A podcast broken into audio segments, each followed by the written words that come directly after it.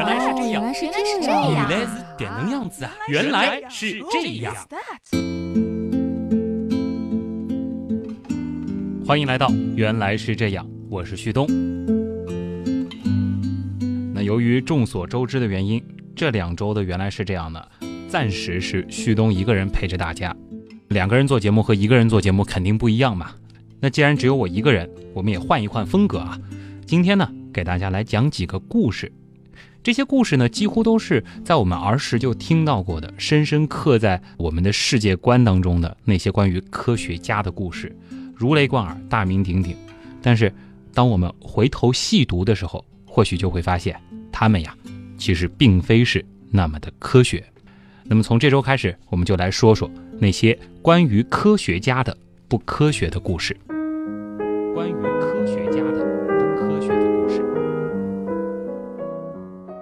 那么，按照这些故事发生的时间顺序排列呢，我们首先要和大家说的是阿基米德。没错，就是那个曾经说过“给我一个支点，我就能够撬起整个地球”的阿基米德。其实说起阿基米德，除了他的杠杆，大家最容易想到的，或许就是他和浴缸的那个故事了。而这个故事呢，首先是被记录在了公元前一世纪罗马建筑师维特鲁威的作品当中。那么根据记载啊，故事是这样的，大家其实也很熟悉了，我们再重复一下：叙拉古国王呢，交给阿基米德一顶王冠啊，这个国王呢，怀疑铸金匠在王冠当中掺了一些银子，把节省下来的黄金就私吞了，所以呢，他就请阿基米德查一查这顶王冠的成分。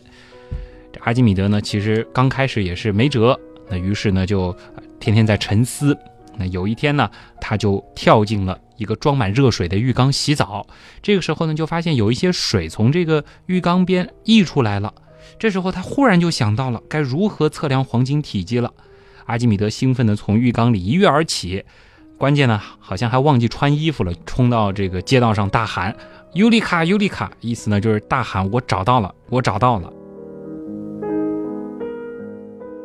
这个正在裸奔的老爷子，他找到的是什么方法呢？其实方法就是把金冠放到一个装满水的桶中，把这个金冠放进去之后，不是会有一些水从桶里面满出来吗？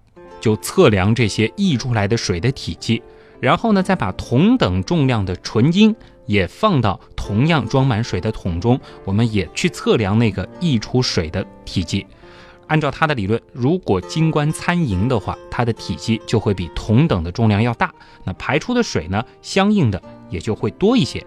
啊，基本上初中毕业的朋友对这其中涉及到的知识都不会很陌生，在这儿呢，我们就不做过多的解释了。从字面上看，这个故事当中所提到的这种方法，看上去真的是无懈可击的。不过呢，如果说我们稍稍做一做计算的话，就很难想象阿基米德他真的可以用这种方法来实际的解决问题了。我们先来看一下古希腊时代的这个王冠是什么样子的啊？其实呢，和奥运会的橄榄枝花环差不多。那么从目前考古出土的实物来说，最大的王冠呢重多少？重七百一十四克，一斤多一些，一斤半左右。那么直径呢是十八点五厘米。那我们就开始做一个这样的计算啊，假设这个金冠重一千克，直径呢是二十厘米，纯金的比重呢是每立方厘米十九点三克，那么一千克纯金的体积呢大约是五十一点八立方厘米。如果说这个金匠他掺了百分之三十的银子。其实，如果真的掺了那么多银子，王冠的颜色呢就会有非常明显的变化，人们一眼就能够看出来啊。但是我们不管，还是去掺这个百分之三十的银子，做一个胆子非常大的金匠。那么银子的比重呢是每立方厘米十点六克。那么这样子一来呢，我们就可以得出这个王冠的体积是三百除以十点六加上七百除以十九点三，那大约就等于六十四点六立方厘米。这个把这段计算过程用语言表述出来，完全就是为了让这个节目听上去更高冷一些啊！数学不好的朋友呢，可以自动跳过前面那一段计算，直接听之后的结论。好，那么要进行测量了，我们就把这个王冠和纯金放进尽可能窄的桶里。我们假设这个桶口的直径啊，我们皇冠的直径是二十厘米，这么桶口的直径也是二十厘米，刚刚好能够把这个王冠放进去。放进去之后呢，它就能够造成零点二零六厘米的水位上涨。什么概念？就是两毫米多一点点。那么如果说放那个纯金进去呢，是能够造成零点一六五厘米的水位上涨。注意到了吗？这两者之间只差了零点四一毫米。刚刚我们其实举的例子，这个掺的银子的比例是非常大的啊，而且这个王冠的体积也非常的大。如果说这个王冠再轻一点，掺的银子再少一点，这个桶再大一点，那么所相差的这个值啊就更小了，小到几乎可以说是忽略不计。不要说在当时了，就是在现代的这个中学实验室里，想要测出这样的差值都是非常困难的。而且再考虑一下当时的环境，它是没有精确的。尺和量筒的，那么在测量的过程当中，其实它是测溢出来的，在溢出来的这个过程当中，水它会流失，会自然的蒸发，还会产生气泡。另外呢，水的表面还有张力，所以这种测量方法它的实际可操作性几乎为零。到这儿就很显然了，这个故事的真实性本身呢，也就让我们产生怀疑了。刚才我们所做的这段论述呢，并非是我原创的。这段文字呢是引用自曹天元的非常有名的那本《量子物理史话》，它其中的这个饭后闲话部分说的也都是非常有意思。那么这一段文字论述的也非常精彩，也是启发我做这个系列节目的一个很重要的原因。当然，这又是题外话了啊。但是我们要说，虽然阿基米德他用水桶测王冠的这个故事很有可能真的就是杜撰出来的，但无可置疑的是，阿基米德绝对是人类历史上最伟大的科学家之一。他同时是古希腊哲学家、数学家、物理学家、力学家，可以说是一位百科式的科学家，也是静态力学和流体静力学的奠基人，并且是享有力学之父的美称。那么关于阿基米德的故事呢，其实还有很多，有机会呢再和大家讲。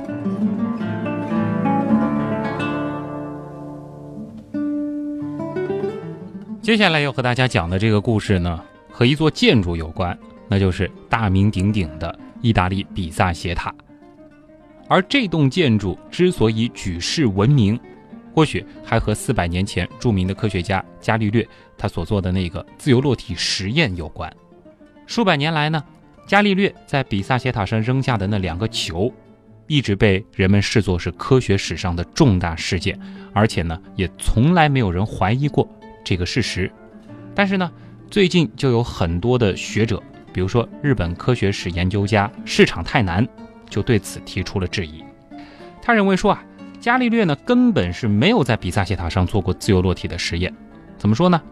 他对这个传说提出质疑的原因之一呢，其实也是很多的传说被推翻的一个共同的原因，那就是并没有找到当时的有关记载。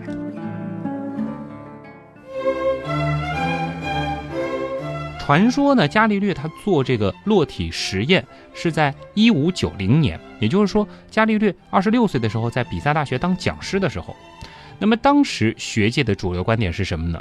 是源自于古希腊的大哲学家亚里士多德的学说。那么亚里士多德说啊，物体越重，下落越快。那么这种观点其实也统治了整个学术界近两千年，它的确是符合人类直觉的，谁也不敢说一个不字。那根据这位日本学者市场太难的观点，就认为一个初出茅庐的大学的讲师伽利略，在当时竟然敢向亚里士多德的理论进行挑战，并且是在。当时就已经鼎鼎大名的地标比萨斜塔上当众去做实验，去验证这个事情孰真孰伪，可以想象啊，这样子的事情在当时绝对应该算是大新闻，肯定会引起轰动。如此轰动重要的事情，必定会在当时的文献当中有记录吧？可是呢，查遍了当时的各种各样的文献以及伽利略本人的著作和手稿，却根本没有一丁点儿的记载。这个呢，就令人实在费解了。关于伽利略在斜塔做实验的记载，首先呢是出现在了维维亚尼所撰写的《伽利略传》。那么维维亚尼呢是伽利略的学生，但是呢这本传记却是在伽利略去世十二年之后出版的。伽利略本人当然不可能这个从棺材里爬出来亲自去审阅一下这个书稿了，因此呢这一件史料的可靠性就非常值得怀疑了。不过呢，研究人员他们也并不认为这个故事是维维亚尼他凭空捏造出来的，这或许呢是张冠李戴的结果。因为根据考证啊，在一五八七年的时候，荷兰的西蒙斯泰文曾经就在比萨斜塔做过一次落体实验。他呢是在比萨斜塔二楼的窗户用两个铜球向下做实验。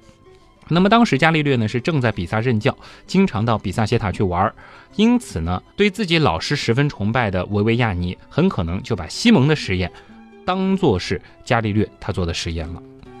当然了，其实仅仅我们凭着上面的这个观点就完全否定伽利略在比萨斜塔做过实验，似乎证据是不足的。真相究竟如何呢？其实还需要更多的科学史专家继续研究，来拨开历史的迷雾，还原它本来的面目。其实我们说，不管真相如何，也都不会动摇伽利略的名声，因为。无论他到底有没有在比萨斜塔上做过那个著名的下落实验，但他的的确确是在纸上对自己提出的理论做出了检验。根据考证，伽利略呢，他在纸上是做了这样的一个理想实验。他先设想了两个一轻一重的球，并且呢，用一根理想的杆子。这两个球给连在一块儿，这就变成了一个一头重、一个一头轻的哑铃。他呢又继续设想，让这个哑铃从高处自由地落下，那么情况会是怎样的呢？如果说按照当时主流的亚里士多德的观点，重球呢应该落得快一些，轻球呢应该落得慢一些。但是呢，仔细想一想，因为这两个球被这个杆子连着，对吧？重球落得快一些，轻球落得慢一些，是不是有点像这个落得慢一些的这个轻球？会像一个类似于降落伞一样的机制去牵制重球下落的速度。那么按照这种设想，结果这个哑铃应该就落得不快不慢，介于这两个球下落速度之间。但是呢，如果我们从另外一个角度去分析，整个哑铃它是一个整体啊，它的总重量应该比重球还要重啊。那如果说根据亚里士多德的观点，这个哑铃就应该要比重球下落的还要快。很有意思吧？同样是根据亚里士多德的观点，这就产生了一个奇怪的矛盾。根据同一个观点，从不同的角度研究同一个问题，却得出了完全相反的矛盾的结论。这就表明什么呢？这就表明亚里士多德的理论是错误的。其实这种分析问题的方法呢，叫做矛盾法或者是反证法。那么说的形象点，就是以其人之道还治其人之身。所以，我们看啊，伽利略他既没有使用真正的铜球，也没有真正的跑到斜塔上去，完全靠着一纸一笔就把亚里士多德的理论给推翻了。这个实验可比比萨斜塔的那个实验要巧妙得多，它是一个理想实验。话说回来，理想实验呢，其实也是科学研究当中的一种重要的方法，它在数学和物理等学科当中都得到了广泛的应用。在世界科学史上呢，有一个不得不提的奇迹年，那就是一六六六年。从剑桥回到乡间躲避鼠疫的牛顿，发明了流数数，也就是我们所说的微积分，发现了万有引力定律，同时还完成了光色的分析。接下来的这个故事就更加的如雷贯耳，那便是改变人类的第二只苹果的故事。相传这个故事就是发生在一六六六年。故事是这样的，其实大家也非常熟悉了。一六六六年的夏天特别的酷热，二十四岁的伊萨克·牛顿在苹果树下乘凉，并且冥思苦想着一个问题。忽然呢，一个苹果啪的落在了他的脑门上。牛顿就想了：苹果熟了，为什么会往下落，而不飞向其他的地方去呢？是不是有一种看不见的力在往下拉苹果呢？根据这一现象，牛顿经过精心的研究，终于发现了。万有引力，这个故事几乎是写进了所有的教科书，而牛顿和苹果似乎也成了两个相互关联的名词。至今，在英国仍然有许多观光客会到牛顿的故居，或者是去剑桥去瞻仰那棵苹果树以及他的孩子们。可事实真的是这样吗？或者说，牛顿他真的被苹果砸到过吗？让这个故事声名远扬的版本，出自于法国启蒙思想家伏尔泰的笔下。这位思想家说，他是从牛顿的侄女那儿听来的。据说啊，这位侄女和牛顿一块生活了二十年。伏尔泰就认为了牛顿在自然科学方面有很多贡献，而且对法国有很大的影响，所以呢，应该要把牛顿的创建介绍到欧洲大陆来。这就是伏尔泰在《哲学通信》和牛顿的《哲学思想》两本书里，以大量的篇幅介绍引力理论的道理。同时呢，更重要的就是，同时呢，他也顺便转述了这个苹果落地的故事。因此呢，苹果落地的故事也由英国传到了欧洲大陆，也成为了家喻户晓的科学家话。最详细记载这个故事的人是英国人布雷斯特，他呢，在一八三一年在牛顿的生平这本书当中又提到了这件事儿。后来呢，他又在一八五五年，在牛顿的生平著作和发现的回忆一书当中，再次提出了这件事儿。他是这样记载的：说苹果从沃尔斯索普的树上落下来，因而使牛顿想到了这个问题。一八一四年，我在沃尔斯索普时，曾经看到了这样一棵苹果树，树的一部分已经开始枯萎，一部分树干已经脱离树根。那么到了一八二零年的时候，这一棵树已经完全腐朽而倒下去了。甚至他还说到，这一棵树的标本后来由伊特纳小心地保存着。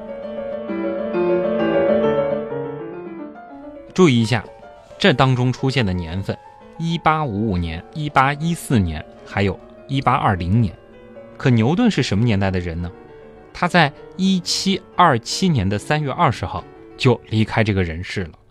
而在他逝世之前，其实并没有任何的有关苹果落地故事的记载。史学家已经考证了牛顿生前涉猎的数量繁多的作品和信件，但在这其中呢都没有找到那颗苹果的记录。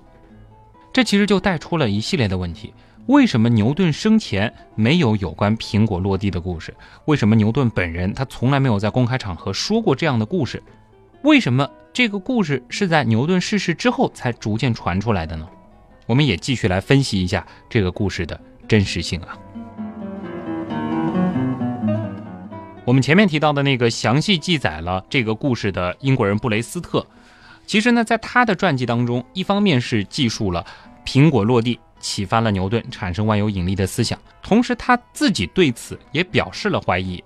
布雷斯特本人他其实并不相信苹果落地的故事是真实的，他认为呢，在牛顿之前已经有不少科学家具有了万有引力的观念，牛顿呢对此也应当是知道的，也就是说。牛顿的万有引力观念可能是来自前人，而苹果落下是一个非常平常的自然现象。牛顿呢，啊，他的确是可能看到过苹果的下落，但是这个苹果下落的现象并不一定是启发牛顿发现万有引力定律的来源。在书当中呢，布雷斯特还指出，苹果落地的故事又经过了大名鼎鼎的伏尔泰之口说过，所以在读者心目当中产生了较大的影响，并且广为流传。其实呢，对于苹果理论的来源啊，德国数学家高斯也提出了一个听上去非常合理的解释。他说啊，苹果的故事简直太荒唐了。不管苹果是否落下来，人们怎么能够相信会在加速或者减速的方式下发现万有引力呢？毫无疑问，这只是一个传言。高斯甚至还做了这样一个设想，说啊，有一个愚蠢或者令人讨厌的人来找牛顿，问他是如何产生这伟大的发现的。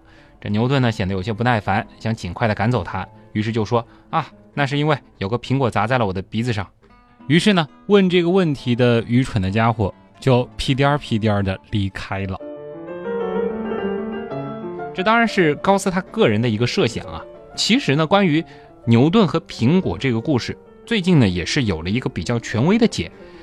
在二零一零年的时候。由英国皇家学会档案馆珍藏的非常古老的牛顿一生回忆录首次在网上和公众见面了。那么这个回忆录呢，是由牛顿的好友与他同时代的物理学家威廉·斯蒂克利所撰写的，所以真实性是比较可靠的。那么这个回忆录呢，是在一七五二年出版的，和牛顿去世的时间也是离得比较的近。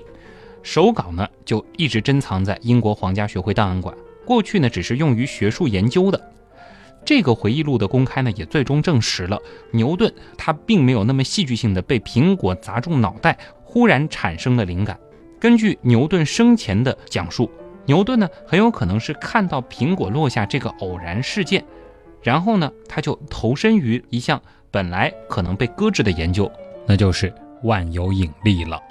而咱们刚才聊的这些，或许就是关于牛顿和苹果的全部了。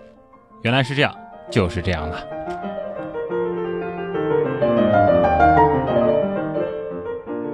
正片部分呢，就先和大家讲到这儿。如果说上一期怀孕是一种怎样的体验，是这个原样近一段时间又一次出现的超长期的话，那么这一期节目呢，算是原来是这样近大半年以来，啊，篇幅比较短的一期啊，因为正片结束只有刚刚好二十分钟。呃，接下来的时间呢，我也用水话来充一点篇幅啊，算是给大家一个交代。接下来呢，大家选择性收听吧，基本上都是我的一些纯唠叨了。先说一下这期节目的录制啊，为什么会那么的短？那主要的原因呢，还是大家非常喜爱的紫林老师去待产了嘛。另外一点呢，就是这我也承认一下错误，因为国庆回来已经是周四了，那么。其实到周五正常更新呢，一共只有两天的时间。那我通常的习惯呢，是在周四之前把这期节目完全制作完成，这样呢就可以在周五的这个十八点整，在几个首发平台进行整点的更新。其实现在的时间已经是在周五，也就是十月九号的凌晨了。其实具体的时间已经接近一点了。那么估计这期节目全部后期合成完，大约是在三点左右。不出意外的话，这期节目应该是会整点准时的更新，也给那么多喜欢原来是这样的朋友们一个交代。这期节目可能有的朋友会觉得有点水，这里呢我也通盘接受啊，因为的确和以往的一些节目不同，这期节目呢啊大部分是进行了一个摘编，并没有太多的撰写的过程，那么只是整合了一些文章。然后呢，加了一点点我自己的观点。那么主要呢，还是希望通过这些故事的讲述，带给大家一些启发。就是那些我们曾经非常习惯的有关科学的故事，它其实呢是被神化了的，或者是被同化了的。今天呢，主要是和大家讲了阿基米德、伽利略还有牛顿。那么按照这个时间顺序呢，呃，在下一期节目当中，我们还是会和大家来讲几个非常有名的关于科学家的故事。就比如说瓦特和他的水壶，爱迪生和他的小镜子，还有爱因斯坦和他的小板凳。对于每一个喜欢科学的孩子，相信这些故事在我们的童年都留下了非常深刻的印象。通过节目颠覆这些故事，其实并不是想要颠覆这些科学家，因为无论如何，这些科学家他们所留给我们的财富都是无比宝贵的，他们也都是非常伟大的。我们只是想通过这两期节目给到大家一种思考。那就是科学，它并非源于偶然，并非是靠着那种小聪明式的灵感。说句实话，这个选题呢，最初仅仅是想通过一期节目来给大家打包完成的。那为什么硬生生的要拆成两期呢？还是有两个原因啊。第一个原因就是下一期当中我们讲瓦特的这个部分，其实会比较的长。如果说把这两篇合成一篇的话，这个总篇幅呢将会突破天际的，达到将近一个小时。精力有限，再加上需要赶着周五的更新，所以说呢这一部分我们就留到了下周。相信下一周的节目呢，应该会有很多大家曾经没有听到过的部分。另外一个原因呢，就是在下一周我的工作会非常非常非常的繁忙。那为了给下一周留出更多的工作时间。所以呢，我只能够在这一周提前把下一周的文案进行一个预先的撰写。如果说完全开启一个新的篇目的话，那么所花费的时间是根本来不及的。所以呢，在这里也恳请大家谅解。本来也想过是不是干脆暂停两周，但是毕竟之前国庆节的时候已经暂停一周了，这一周再暂停的话实在不好意思啊，更何况在那么多的。平台当中有这么多的朋友留言盼更新呢，哪怕是滥竽充数的一期，还是得更新嘛。啊，但其实这一期的文案，我并非说这个半个小时随便拉了几篇文章的，从头到尾其实算起来也有将近八个小时左右的准备时间，当然是上下两期总共的一个时间，还是花了一些心思的啊。相信应该对朋友们也是有些收获的。我也不再自我安慰了。最后要说一说的就是这个搭档问题啊，因为紫菱暂时休息之后呢，很多朋友都在问我。新的搭档选的怎么样了呀？那我想说，在关于科学家的不科学的故事这个选题上下两篇完成之后，也就是下下周，大家应该就能够听到新的搭档的声音了。因为我自己也真心的觉得，一个人的节目做起来好像有点累，而且科普嘛，那一定是说的时候本身就有一个人在听，感觉会来得更好。那么，相信新的搭档一定也会给大家带来更多的惊喜。最后，不忘做一下广告，我们的百度贴吧“旭东刀科学”、微信公众号“旭东刀科学”同样是期待大家的光临。另外呢，我个人的微博“旭东”以及我们节目的官方 QQ 群“原样刀友会”同样是期待着大家的到来。旭东呢，也虚心接受大家提出的各种意见。啊，当然这两周可能真的有些忙，参与互动的时间会比较的少。但是，一旦有空，我也会尽可能的和大家进行互动。别忘了，旭东的东是上面一个山，下面一个东。好了，任务完成。竟然在节目之后，一个人又水了六分多钟的时间。这期节目真的就是这样了。再次感谢多听了这六分钟我一个人唠叨的朋友们。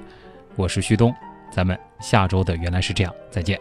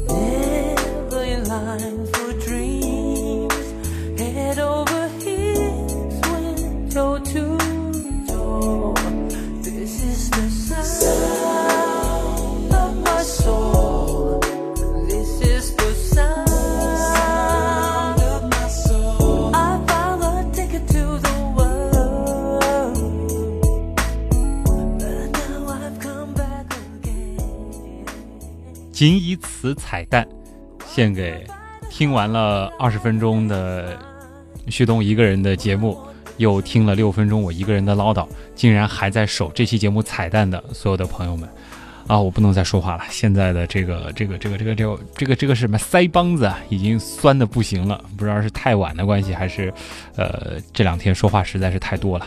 好了，就是这样了，拜拜。